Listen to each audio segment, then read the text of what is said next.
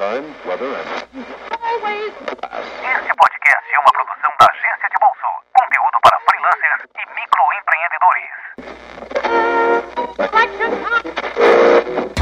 Prepare sua mente! Ajeite seus fones de ouvido. A partir de agora, Seu mundo será digital. No ar. Trendcast.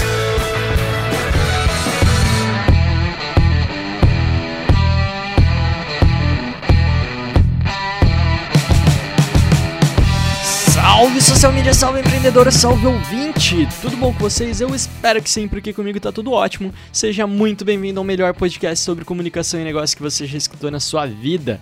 Eu sou Vinícius Gambetta e como tudo que é bom a gente faz acompanhado, hoje eu trouxe um cara diretamente do BuzzFeed pra gente falar sobre produção de conteúdo, sobre gatilho de compartilhamento, sobre como criar conteúdos virais. É um conteúdo muito massa. O Gabriel Sukita, que é o nosso convidado de hoje, ele entende muito do assunto e eu tenho certeza que vocês vão curtir demais. A gente vai falar sobre BuzzFeedialização de conteúdo, sobre como criar conteúdos compartilháveis. Não tenho dúvidas de que esse assunto vai ser de grande valia, mas antes disso eu tenho um recadinho para vocês. Dependendo de quando você tá escutando esse cast, talvez a gente já tenha lançado ou talvez a gente ainda vá lançar, mas o que importa é que na segunda-feira, dia 20 de maio, a gente lançou ou vai lançar o nosso método de bolso Social Media Planner. Basicamente, ele é um kit com 67 cartas que te auxilia no processo de planejamento das suas ações digitais. Então, é uma metodologia que a gente desenvolveu durante os últimos dois anos, que vai fazer que você trabalhe sozinho ou com a sua equipe as etapas de ideação, validação e distribuição de uma campanha digital. Então, é um método bem bacana, é um negócio bem, bem lúdico, bem legal para se brincar, é, principalmente se você trabalha em uma agência. E o objetivo do método é facilitar o seu processo de ideação das campanhas para evitar que você tenha bloqueios criativos. Então, em linhas gerais, a gente vai te ajudar a ser mais criativo e mais assertivo nas suas campanhas digitais com essa espécie de joguinho de cartas que a gente desenvolveu. O método de bolso está disponível em duas versões, na versão digital, que você pode comprar e imprimir na sua casa, como você quiser, ou nem imprimir, pode usar no computador se for o caso, e na versão física, onde você já recebe todas as 67 cartinhas impressas, bonitinhas, numa caixinha, pelos correios na sua casa. Se você quiser mais informações sobre o método de bolso, vai lá em agenciadebolso.com barra método de bolso e lá tem todas as informações, tem videozinho explicando, enfim. Corre lá antes que acabe porque as versões físicas são limitadíssimas. É isso aí, agora que eu já fiz meu jabá,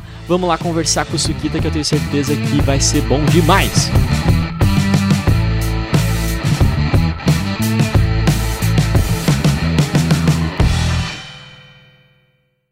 E aí, Sukita, tudo bom, meu brother? E aí, cara, beleza? Seja muito bem-vindo ao podcast aí, uma honra, um prazer imenso te ter aqui. Cara, obrigado pelo convite. Eu queria que você começasse se apresentando aí, cara, para quem não te conhece, o que, que você faz, que, você trabalha no BuzzFeed, né? É, o que, que você faz lá no BuzzFeed, qual que foi a tua experiência na área aí? É, primeiramente, queria agradecer o convite por estar tá, estar aqui. Cara, eu acho o projeto, achei o projeto de vocês muito legal, assim. É, então acho que vai ser um bate-papo bem bacana. Cara, difícil falar um pouco de mim, porque eu já fiz muita coisa, assim, já fiz bastante coisa. Boa parte da minha vida profissional foi em agência de publicidade, então uhum. eu meio que já fiz de tudo dentro das agências. Então eu comecei como é, assistente de arte, passei para direção de arte, né, mais focado na parte de design, criação de, de campanhas, principalmente com foco no, no digital, mas também já editei muito vídeo, já fiz muito videocase para Cannes, já fiz muito motion para apresentação, é, já fui social media, é, planner, então eu meio que tenho um pouco de conhecimento sobre tudo. E faz dois anos que eu trabalho como redator no BuzzFeed Brasil. E realmente, assim, acho que eu, eu, entrei lá porque eu sabia um pouco de tudo. Então uhum. eu conseguia meio que ajudar em, em, todas as áreas, mas eu tinha um viés criativo também bastante forte, então isso acabou refletindo no trabalho que eu realizo hoje em dia, que é basicamente receber briefings de marcas e traduzirem co para coisas que as pessoas gostariam de ler, né?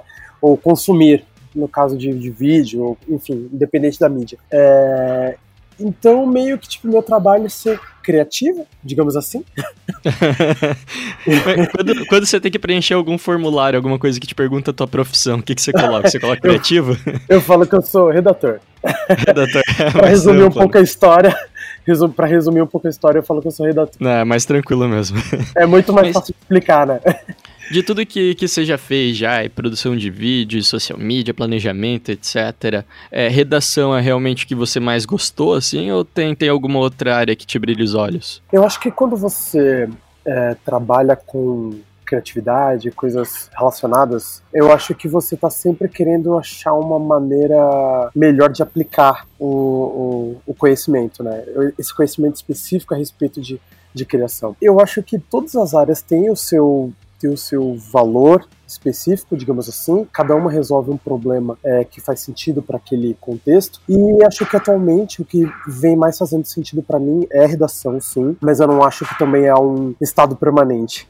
Digamos assim. É, É. Então eu acho que atualmente eu me encontrei bastante em redação, sim. Bacana, cara. E, cara, eu te convidei aqui porque eu assisti a tua palestra no, no Share, achei sensacional. E lá nessa palestra você falou um pouquinho sobre a, a fórmula BuzzFeed. Não sei se é uma fórmula do BuzzFeed ou uma fórmula tua mesmo. É, na verdade, na verdade é, uma, é um- uma metodologia mais minha do que a do. BuzzFeed, mas eu acabo aplicando muito no, no trabalho e, e as pessoas acabam fazendo é, parecido com o que eu faço também. Então, é, não é. Pode-se dizer que não é uma fórmula do BuzzFeed, mas que o BuzzFeed usa bastante. E, e eu acho até engraçado, é, a gente vê aqui na, na agência e tal, a gente. O BuzzFeed ele meio que virou um verbo pra gente, né? Às vezes a gente vai criar um anúncio, alguma coisa assim, e a gente fala, pô, não tem como dar uma BuzzFeedalizada nesse, nesse anúncio. Tipo, o que eu enxergo, pelo menos, vamos ver se você concorda comigo. É Sim. que o BuzzFeed como um todo, né? É, o teu trabalho eu fui conhecer nesse, nesse fim de semana. Sendo bem sincero pra ti, eu nunca vi quem eram os autores das postagens e tal. Mas o BuzzFeed como um todo sempre aproximou muito a linguagem do público, assim. Então, vocês Sim. parecem que realmente tem uma formulazinha mágica do, do viral ali que faz que a pessoa se identifique muito. É um conteúdo meio fast food, assim. É, de- é, é fácil de você consumir o conteúdo, né? Ele vem num Uhum. formato muito, muito bacana e fácil de, do público se identificar. Eu acho que é mais ou É. menos isso, né? É, eu acho que, na verdade, a prioridade da empresa, digamos assim, e a prioridade dos, dos jornalistas, dos redatores na hora de criar esses é, conteúdos, é que sempre seja didático, Uhum. São conteúdos que, que- que devem ser fáceis de serem consumidos, mas que também não insultem a inteligência do espectador, digamos assim.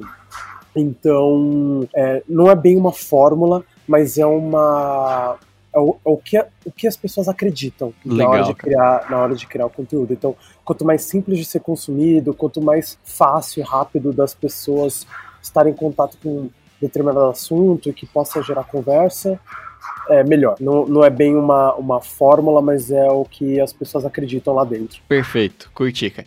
E, e nessa palestra você falou dos cinco gatilhos do compartilhamento, eu acho que seria um assunto bacana pra gente falar aqui. Vamos, vamos passar por esses cinco gatilhos aí? Qual, qual é que seria o primeiro, cara? Na verdade, esses, esses cinco gatilhos, eles são, eles são maneiras que a gente encontrou de construir um conteúdo mais verdadeiro, digamos assim, mais relevante para a audiência. Aham. Por quê?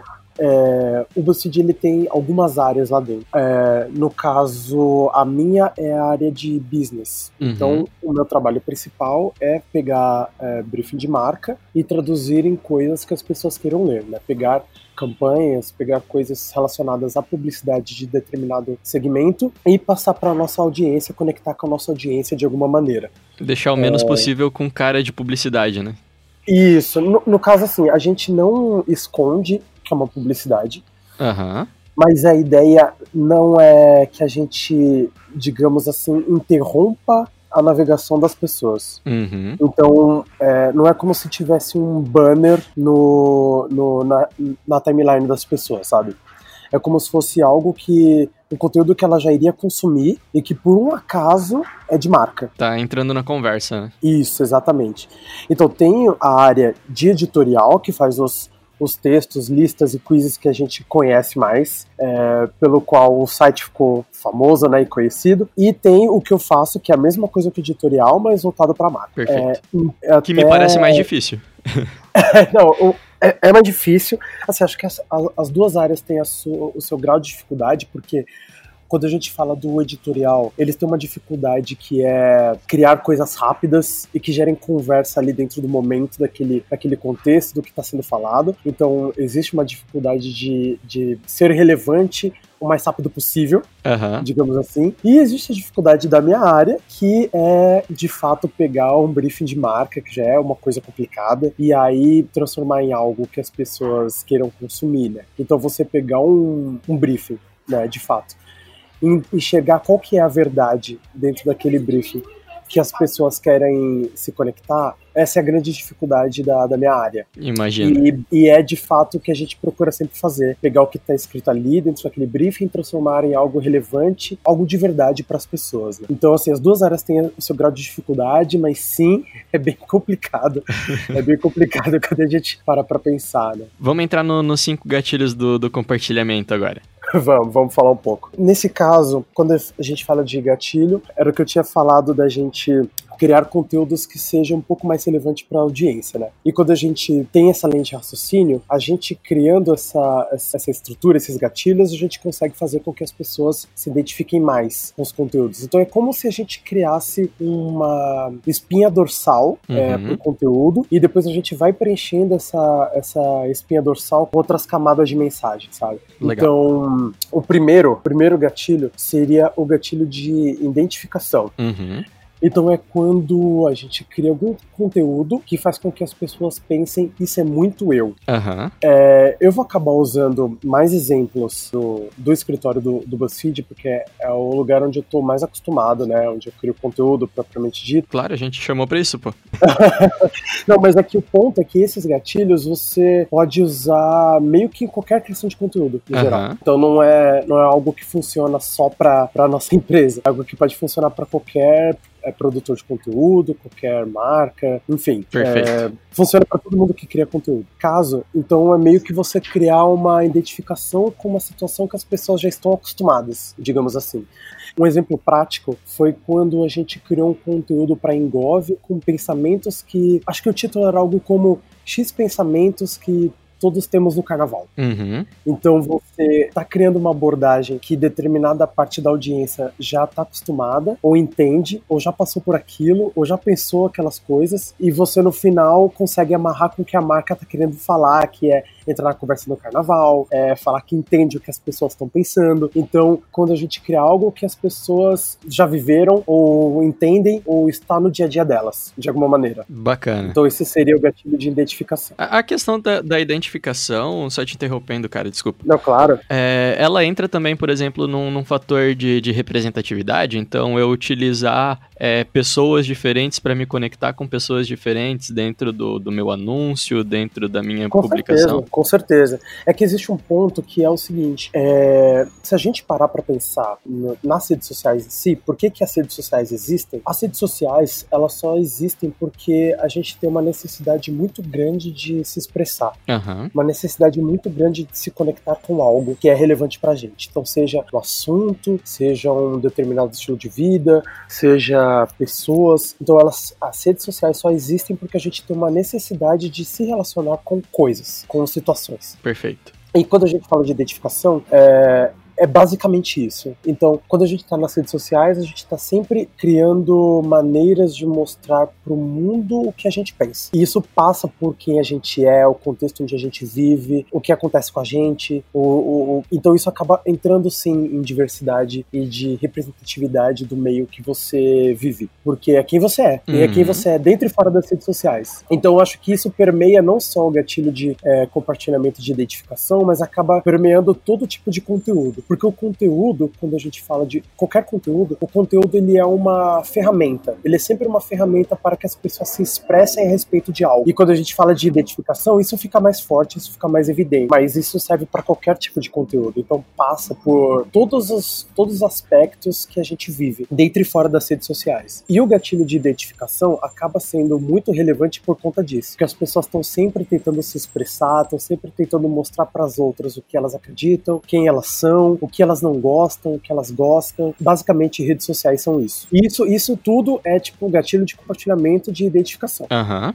né? Então é o foco na, na- no dia a dia da pessoa. O segundo, o segundo seria um gatilho de compartilhamento de emoção. Então é quando a gente cria um- algum conteúdo. Quando eu digo conteúdo, pode ser qualquer coisa, tá? Pode ser tipo texto, pode ser um vídeo, pode ser um tweet, pode ser uma foto, pode ser qualquer coisa. Perfeito. O gatilho de compartilhamento de emoção é quando a gente cria algo para fazer com que as pessoas sintam de determinada maneira. Então, assim, algo que faça as pessoas rirem, ou algo que faça as pessoas ficarem emocionadas, algo que evoque é, orgulho. é, Então, qualquer coisa que faça com que as pessoas sintam algo, ou que sirva de ferramenta para que elas ajudem outras pessoas a se sentirem de determinada maneira. Perfeito. Sabe? Então, tipo assim, é- é- seria a gente compartilhando um post para que outras pessoas pensem de determinada forma. Eu sei que você tá se sentindo assim e eu quero que você se sinta assado. Aham. Eu me sinto assim e eu gostaria que vocês soubessem disso. Aham. Então seria mais ou menos isso. É sabe? muito do que a Coca-Cola faz nos comerciais, Boticário. Tenta Uhum. trazer sempre um, Avon, um elemento de emoção. né? Natura, sim. É muito quando a gente pega no, no emocional mesmo, assim. Mas não necessariamente algo que faça as pessoas chorar. Uhum. Mas pode ser algo que faça as pessoas rirem, por exemplo. Então, um conteúdo de humor, um conteúdo muito focado em humor, por exemplo, é um conteúdo que é, evoca um sentimento, que faz com que as pessoas queiram compartilhar algo. Um Aham. bom exemplo de algo que é, funciona muito lá dentro do nosso escritório são conteúdos que fazem as pessoas se sentirem nostálgicas. Uhum.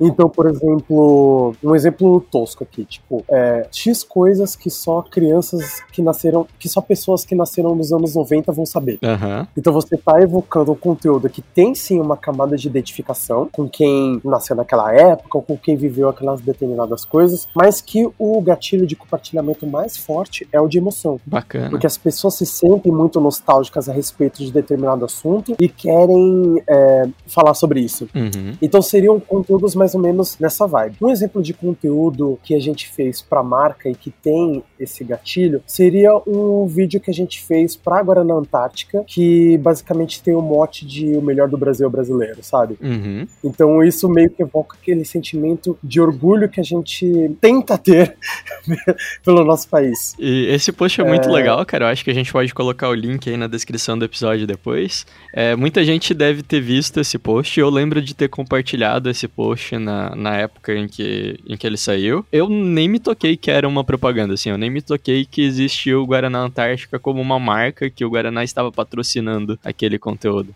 Acho que isso é o mais legal do teu trabalho. E eu acho que a ideia é sempre que é, a gente não quer enganar ninguém. Aham. Então, assim, não é que a gente quer maquiar o conteúdo para que ele. É, É, até por- para que as pessoas não percebam que é uma propaganda. Até porque tava explícito que era uma propaganda, né? Mas é algo tão Isso, natural, é algo tão legal que a gente não se atenta que é uma propaganda. Exatamente. A ideia é que seja tão natural e que as pessoas queiram tanto consumir que, mesmo sendo uma propaganda, as pessoas queiram passar pra frente. Aham. Porque, querendo ou não, existe uma resistência, é, uma resistência legítima, assim, que não tira razão de que a gente não. não entre em contato com propaganda, que a Uhum. gente não se conecte com as propagandas. E eu super entendo e eu acho que faz todo sentido que isso aconteça. Então, no caso, é, o que a gente trabalha lá dentro da empresa, o que a gente acredita é que a gente não deveria criar propagandas, porque as pessoas não ligam. Elas literalmente não ligam para propaganda. Por isso que o Adblock A gente existe, não. né? Exato. E é por isso que é um dos, é, dos aplicativos mais baixados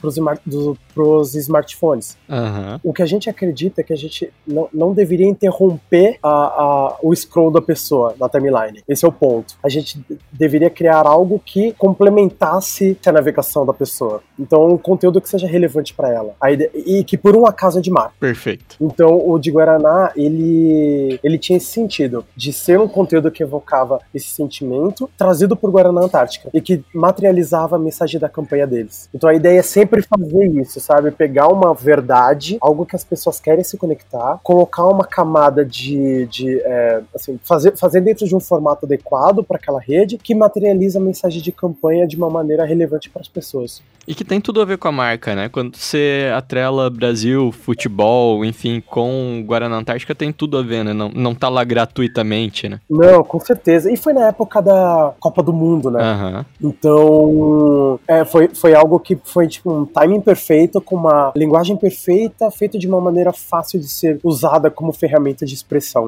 Então meio que acabou juntando tudo, tudo que faz com que o conteúdo seja viralizável, digamos assim. Legal, cara. Vamos lá então pro terceiro gatilho? Vamos. O próximo gatilho seria o de contexto. O que, que seria um gatilho de contexto? Seria quando a gente cria algo que serve para que as pessoas participem de conversas. Uhum. Então, é quando meio que o assunto já está na ponta da língua das pessoas e a gente ajuda elas a participarem daquilo de alguma maneira. Então, já que a gente falou do, do de futebol e de Copa do Mundo, é como se na época da Copa do Mundo a gente fizesse um post sobre Copa do Mundo. Uhum. Então é meio que o que na, na, é, em social media a gente chama de post de oportunidade. É quando tá rolando um assunto e você quer participar daquela conversa. Quando a marca fala de Game of Thrones então, no domingo. Exatamente. Uhum. exatamente isso.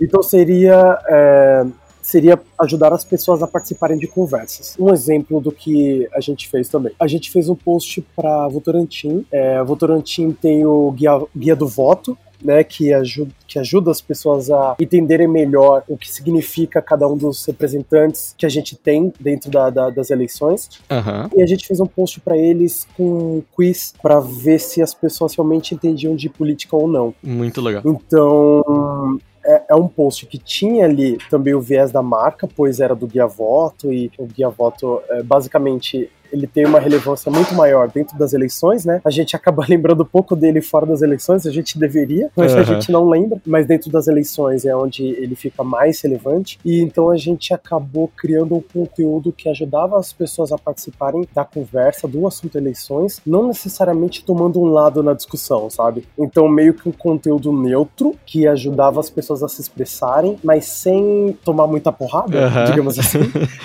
Pô, isso eu acho que é o mais difícil na época da eleição, né? Vocês conseguiram fazer um post uhum. sobre a eleição sem ser chamado de, de comunista ou de fascista. acho que esse foi o grande mérito de vocês. Porque no final das contas, assim, o que as pessoas querem é ganhar biscoito nas redes sociais. Uhum. É isso. É isso que as pessoas querem. Então, se você dá algo para elas que permite que elas consigam gerar conversas dentro das suas redes, é perfeito. Uhum. Então, sendo conteúdo de marca ou não, elas vão usar o seu post para se expressar, se ele for relevante para elas. Legal. Uh, então, basicamente, o gatilho de compartilhamento de contexto é esse: é ajudar as pessoas, por meio de conteúdo, a participar de conversas. Então, é como se já tivesse algo na ponta da língua delas e você ajudasse ela a falar sobre o assunto. Bacana próximo é o de valor prático. No caso, conteúdos didáticos ou que ensinem as pessoas algo. Então, quando a gente cria um conteúdo que faz com que as pessoas pensem, isso me ajuda a ser melhor, uhum. ou isso me ajuda a melhorar em determinado assunto. É basicamente criar um conteúdo que seja útil para as pessoas. Basicamente isso. Um exemplo que a gente tem lá no, na firma é, são os vídeos do, do Taste, que são aqueles vídeos de criar receitas, mãozinhas vistas de cima, assim, sabe? São sensacionais. e são, são. acabam sendo até com os conteúdos de maior audiência do BuzzFeed por conta disso. Porque existe uma tendência, principalmente quando a gente fala da geração Z, que a geração Z tá fazendo 24 anos esse ano, uhum. é, os millennials estão fazendo 35 esse ano, então assim, já, a geração Z tá aí, uhum. já tá aí há muito tempo. É, existe uma tendência muito grande dentro da geração Z de se conectar muito mais com conteúdos que sejam úteis para eles, ou que ajudem eles a serem pessoas melhores, digamos assim, independente do assunto. Uhum. Acaba sendo uh, um, um pilar de conteúdo, um gatilho de compartilhamento, um dos mais relevantes que a gente tem lá dentro do BuzzFeed, porque as pessoas estão se conectando bastante com esse tipo de assunto. É, e isso, e dentro desse, desse gatilho de valor prático, né, de ser útil para as pessoas, a gente pode meio que falar sobre qualquer coisa. Uhum. Porque se você, você pode ajudar as pessoas a serem melhores em qualquer coisa, basicamente. Então, não, não necessariamente só em comida, mas você pode ajudar as pessoas a criarem conteúdos melhores igual, por exemplo, o seu projeto faz. Aham. Igual você ajuda as pessoas a serem melhores dentro das redes sociais, no caso no, no setor de comunicação, Uhum. ou quando você tem, por exemplo, e, e até um pilar de conteúdo que vai muito bem lá dentro do BuzzFeed, falar sobre saúde mental. Por exemplo, então você está ajudando as pessoas de alguma maneira. É, não é um assunto que as pessoas costumam falar muito, ainda existe muito tabu sobre o assunto, né? Mas é um assunto que as pessoas se preocupam bastante, acaba sendo uma pauta de bastante audiência dentro do site, porque você ajuda as pessoas de fato a serem melhores. Uhum. Então, é um, é um, gatilho de compartilhamento, um dos, um dos gatilhos de compartilhamento de maior audiência dentro do site, porque é uma tendência é, em termos de criação de conteúdo que as pessoas se relacionem mais com esse tipo de assunto, né? Assuntos que sejam úteis de fato para a vida delas. Então, o Taste é um exemplo. é, o Taste é uma das franquias do BuzzFeed Brasil. Uhum. O BuzzFeed tem várias franquias. é, tem o, o Taste, que é o Taste Demais, que é de comida. Tem o Bring Me, que é de viagem. Então a gente está sempre mostrando lugares para onde as pessoas é, poderiam viajar ou experimentar alguma coisa diferente. Tem a franquia do Exis, que é mais focada em pautas femininas. Temos também o NIFT, que é mais focado em. Não sei, não sei se a palavra seria artesanato, mas seria trabalhos, trabalhos manuais. Focados em trabalhos manuais, Do it yourself, assim. é, do it yourself. Então acaba sendo. São, são franquias que, coincidentemente, são muito focadas em valor prático, né? Em ajudar as pessoas de alguma maneira. E eu acho importante fazer uma observação aqui, cara, é que muitas vezes vem um pessoal é, falar com a gente e tal, e a gente sempre falou muito disso, né? Cara, vai lá, compartilha um conteúdo, compartilha alguma coisa que você sabe. É, e não necessariamente precisa ser alguma coisa que vai mudar o mundo, né? Qualquer coisa que você Não, ensina não. outra pessoa, que vá, vai lá, pode ser desde um do manual do mundo ensinando um super projeto Isso, de exato. física, até um negócio completamente banal ali, ensinando, sei lá, uma receita de Exato. salsicha, né? Um tweet, sabe? Um tweet que, que, que, ensine- que fale uma curiosidade, Aham. sabe? É uma coisa muito pequena e já faz bastante diferença para as pessoas. Porque às vezes quando a gente fala. Dar essas dicas de, de social media, de é, comunicação, de publicidade. Tem muita coisa que a gente vê, tem muito case que a gente vê que acaba sendo muito difícil de reproduzir no dia a dia. Uhum. tem muita coisa que é difícil de botar em prática de verdade na vida real. Mas eh, se, eu pudesse aconselhar as pessoas a começarem com um, com uma coisa dentro de- de- desses gatilhos ou de dessas reflexões na hora de, de criação de conteúdo, na hora de criar conteúdo, eu aconselharia que elas começassem pelo valor prático, porque as pessoas dão muito valor ao que melhora a vida delas. Uhum. Então, dicas, é, é, tutoriais, qualquer coisa que ensine as pessoas, elas têm muito interesse. Por conta disso, acaba sendo uma das pautas de maior audiência dentro do site, seja por meio do, do, do BuzzFeed mesmo, ou por meio do Taste, ou de todas as outras franquias. É, o, o Taste, acaba, é, por, por ser um- uma franquia muito focada em valor prático, ele é, a, se eu não me engano, a oitava maior página do Facebook do mundo Nossa. porque porque as pessoas dão muito valor para esse tipo de coisa, sabe? Então eu aconselharia que eh, os profissionais da comunicação eh, começassem a fazer mais conteúdos úteis para as pessoas, de fato, porque vai agregar muito valor para a marca que está trabalhando e até para o que você está criando eh, enquanto profissional. Com certeza. E outra coisa que eu escuto muito é o pessoal falar às vezes, pô, mas eu tenho vergonha de aparecer, eu não quero gravar um vídeo. E daí eu sempre dou o exemplo do Taste, né, cara? É provavelmente o maior canal de, de culinária do mundo e você não vê um rosto ali, né? Você- Então, existem formatos, né? Acho que existem os dois cenários. Eu acho que você pode sim criar coisas onde você não aparece. Uhum. Desde que elas sejam úteis, né, de verdade. Mas também existe um- um- uma coisa que as redes sociais elas meio que acabam criando um distanciamento, uma barreira em quem está assistindo determinado assunto ou determinada situação. Então, às vezes, você mostrar a sua cara faz com que as pessoas se relacionem mais com o assunto Uhum. se identifiquem mais com o assunto. Então eu acho que exi- existe valor na- nas duas abordagens. É, é só não usar como desculpa, né? Isso, exato, exatamente. Assim, sempre dá pra fazer. Sempre dá pra fazer. Acho que o seu trabalho é de fato encontrar novas maneiras de fazer determinadas coisas. É, driblar determinados problemas, mas que ainda te torne relevante para a audiência. É, é, sempre uma questão da gente parar para pensar é, qual seria a maneira mais legal de resolver determinado problema, o que seria mais relevante para a audiência, por que, que a pessoa consumiria aquilo, por que, que, por que, que ela deveria compartilhar aquilo, sabe? Então é meio que a gente se perguntar o porquê das coisas no final do dia. Perfeito. Uh, isso tudo valor prático. Uhum. e o último, o último gatilho de compartilhamento é o gatilho de história. Uhum.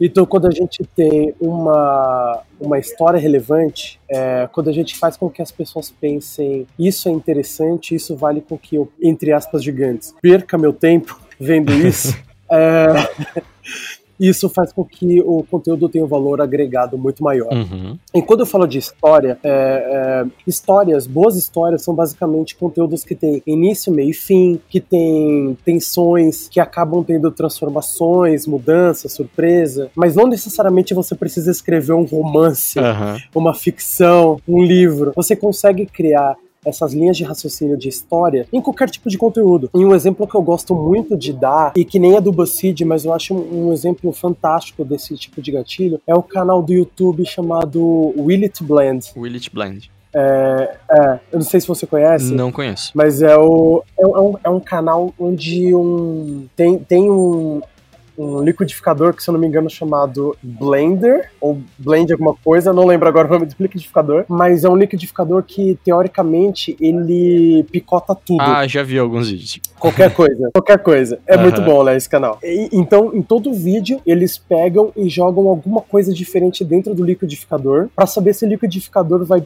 vai picotar aquilo uhum. ou não. Então vai desde, sei lá, comidas específicas até, tipo assim, um iPhone. Jogar um iPhone dentro do liquidificador pra ver se ele picota, sabe? Então você percebe que é um conteúdo que ele se resolve nele mesmo. Ele tem início, meio e fim. Ele tem um aspecto de tensão, de saber se aquilo vai ser picotado ou não. Aham. Uhum. E você não precisou é, criar uma história complexa, gigante. Você contou uma história. Você fez um, um, um conteúdo relevante para as pessoas, é, um conteúdo de entretenimento relevante para as pessoas, com base no gatilho de história. Então, é um, é um gatilho que eu considero ele é, um dos mais fortes é, dentre os cinco gatilhos, porque a gente sempre consumiu história. Assim, a humanidade, ela só evoluiu por causa das histórias. Então, se não fosse a gente descobrir uma maneira de passar mensagens adiante, a gente não teria evoluído tanto que a gente evoluiu. Então, a gente tem uma relação é, com o conceito de história que vem desde que a gente existe. E vai continuar existindo para sempre. Então você focar em contar uma boa história é, é, quase que uma garantia de que as pessoas vão querer consumir o seu conteúdo. Uhum.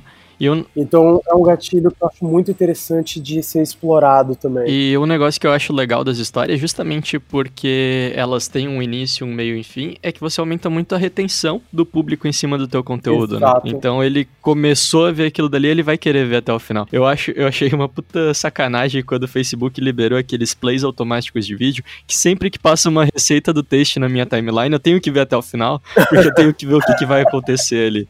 Então, querendo ou não, isso é uma história, né? Ela te prende até o fim. Exatamente, é.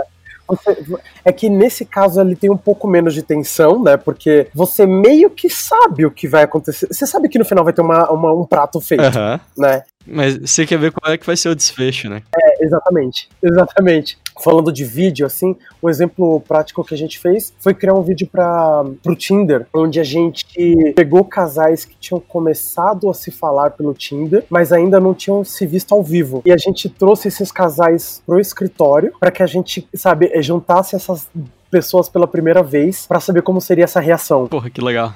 Então era meio que, tipo assim, quase que um jogo de perguntas e respostas entre pessoas que começaram a se falar no Tinder, mas ainda não tinham se visto pessoalmente. Ah, que bacana. E é um vídeo de marca, foi um vídeo pro Tinder. Poxa, que legal, cara. Foi um vídeo pro, pro Tinder.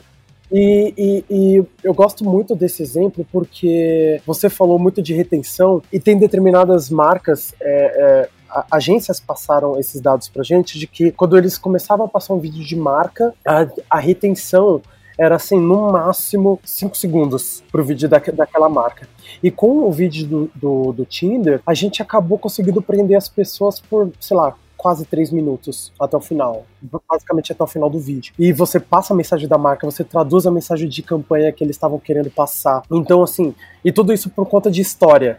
Então você tinha um início, meio e fim, mas é, você tinha, tinham tensões, pitadas de tensões, e você queria saber como aquilo iria acabar. Então, Gatilho de História é um dos que eu uh, particularmente mais gosto e eu vejo pouco as pessoas fazendo. Uhum. Acho que a gente deveria dar mais valor para esse pilar de conteúdo. Muito bom, né, cara? Tem um outro exemplo, cara, que não, não é do BuzzFeed também, mas que eu acho que, olhando aqui agora pra, pra pauta, eu acho que ele junta todos esses gatilhos que você falou.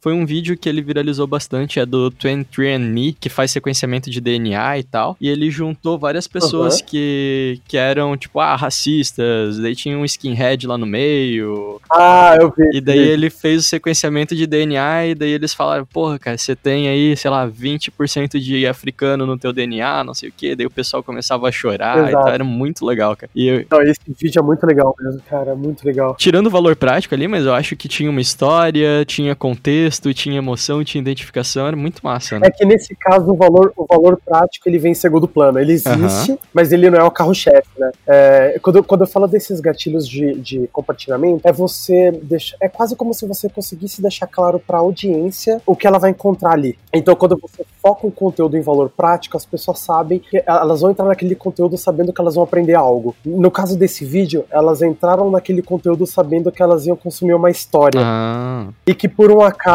tinha valor prático. É, são duas coisas que se complementam nesse caso e faz com que o conteúdo vá mais longe por conta disso. perfeito. Um outro exemplo que eu acho muito bom quando a gente fala de história, e aí a gente vai entrar no, no gatilho de história num nível megalomaníaco, Aham. mas é o, o case da Red Bull Stratos Aham.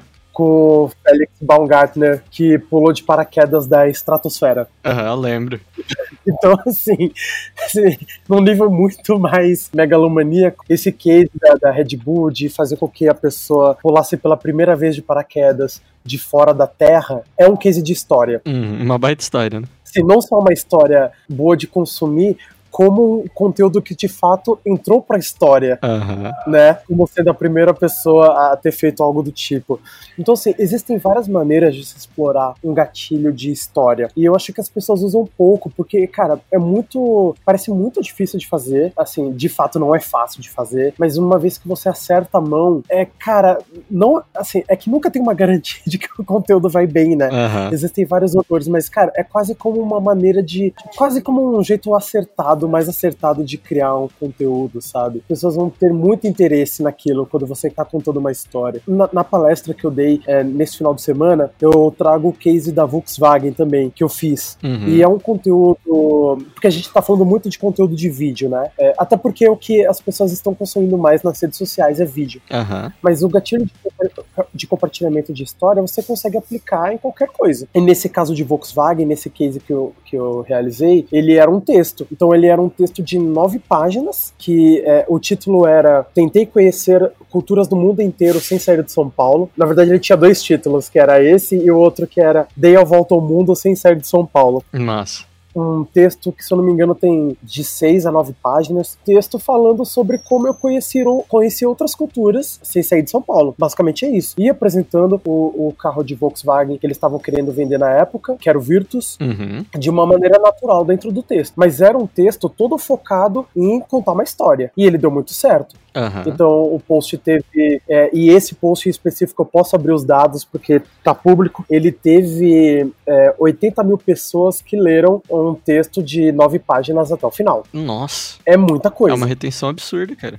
É uma retenção absurda. Absurda. E isso é a prova de que o gatilho de história funciona bastante. Uhum. Se você tiver uma história interessante pra contar, não importa a mídia, as pessoas vão querer consumir. Uhum. Eu acho que um, um outro bom exemplo também que eu, que eu gosto de dar sempre que eu falo da- desse gatilho é Humans of New York. É um projeto em que esse cara ele anda pelas ruas de Nova York entrevistando pessoas. É só isso que ele faz. Tipo, ele para uma pessoa na rua e pede pra ela contar alguma história sobre ela. Aham. E aí ele tira uma foto dessa pessoa pessoa e ele e, e, pega autorização, claro, e ele posta nas redes sociais. Então, tipo assim, a foto daquela pessoa mais um alguma história interessante da vida dela. É só isso. Pô, que legal. É só isso que ele faz. As pessoas, elas se identificam e elas engajam com aquele conteúdo absurdamente, assim, é muito, tem muita audiência, é muito viral. As pessoas usam esse projeto inclusive como referência para muitas outras campanhas, porque é um projeto muito grande. Pô, que bacana, cara. Quando a gente para pra pensar, é meio que um, um, um mini doc, um textãozinho sobre aquela pessoa. E aí você para, porra, ninguém vai parar pra ler isso, independente da rede social. Mas se você entra, por exemplo, na conta deles no Instagram, cara, a audiência é absurda. Aham.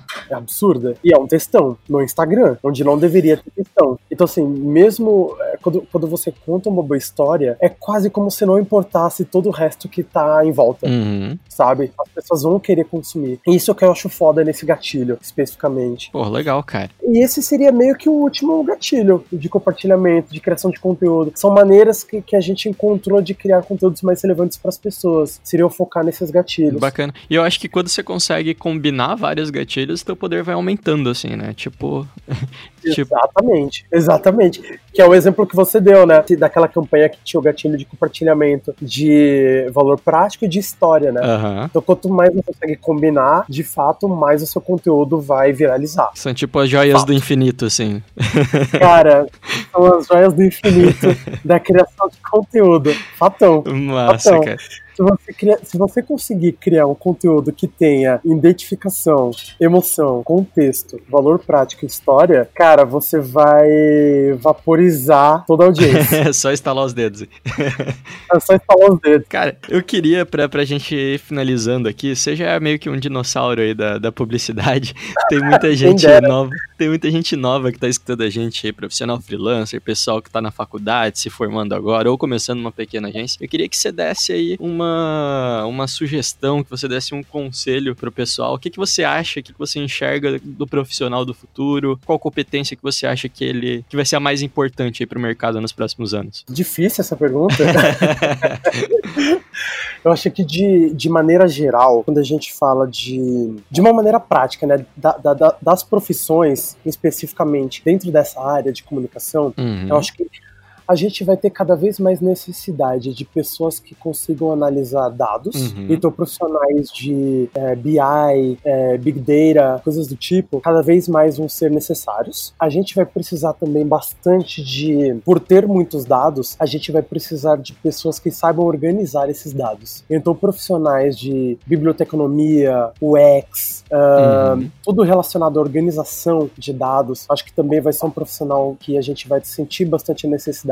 Isso eu tô falando muito de uma maneira prática, né, sobre coisas que resolvem pontualmente um problema. Acho que o que a gente vai precisar cada vez mais são profissionais que entendam de pessoas. Uhum. Então, quanto mais eh, independente da área, seja, seja você sendo um publicitário, seja você sendo um produtor de conteúdo, um influenciador, quanto mais você entender de pessoas, mais você vai ter menos problemas para sobreviver a médio e longo prazo dentro da área de comunicação e de publicidade ou qualquer coisa do tipo. Bacana. Então, o que eu diria para as pessoas, e é algo que eu até falei no final da palestra do final de semana, é que a gente deveria focar em criar conteúdos que sejam pontes, que a gente ajude as pessoas a se conectarem com aquilo que é relevante para elas. Então, a gente precisa cada vez mais, independente do segmento em, em que você trabalhe, que a gente coloque as pessoas no centro da discussão. Quanto mais a gente colocar as pessoas no centro da discussão, menos a gente vai ficar relevante de tecnologia, de plataforma, de formato, de algoritmo, porque o que faz da gente é, nós mesmos nunca vai mudar. Aham. A tecnologia vai evoluir é, infinitamente para sempre, assim, mas a- a- o componente humano por trás daquilo nunca vai mudar. Bacana. Inclusive, a gente gravou um cast com o Estevão Soares há um tempo atrás. Ele falou exatamente isso. Ele falou que marketing é muito mais sobre psicologia e sociologia do que sobre a ferramenta que você usa. né? É, a ferramenta é só uma maneira de você se adaptar àquela tecnologia, né? Uhum. Mas no final do dia é sempre sobre pessoas, sempre. Legal, cara. Pô, fechou, cara. Como que o pessoal pode te encontrar na internet aí? Quem quiser conhecer um pouquinho mais do teu trabalho, como é que faz? Cara, eu queria primeiro agradecer mais uma vez o convite. É, acho que foi muito legal esse bate-papo. Eu espero ter ajudado, inspirado de alguma maneira. Pô, ajudou pra caralho. E, cara, quem quiser me encontrar nas redes sociais, pode procurar por SuquitaBR em todas essas redes. Uhum. Não tem nada a ver com a marca de refrigerante. Ainda não estou sendo patrocinado pela marca. patrocínio, né? Os caras patrocinaram a tua vida. inclusive, tô aberto aí. Inclusive, se a marca tiver me ouvindo, gostaria desse patrocínio. Mas pode... é, é, tipo o usuário do, do Ronaldo Fenômeno, né? Que era claro alguma coisa. Ah, nossa, sim, é verdade. É tipo isso. Só que ainda não tô ganhando dinheiro para isso. mas pode procurar em todas as redes sociais, Suquita BR. Eu não costumo muito postar dicas de redes sociais. eu só fico postando besteira, só fico postando meme. Mas, cara, se, se vocês precisarem de alguma coisa, de alguma dica, se, se, se, eu puder ajudar de alguma maneira, podem me chamar por qualquer um dessas, do, dos canais nas redes sociais que a gente bate um papo. Fechou então, cara. Pô, brigadão mais uma vez aí. Cara. E vamos, vamos te convidar aí para participar de, de casts futuros, cara. Porra, por favor, gostaria. gostaria Falou, demais. Falou. Valeu.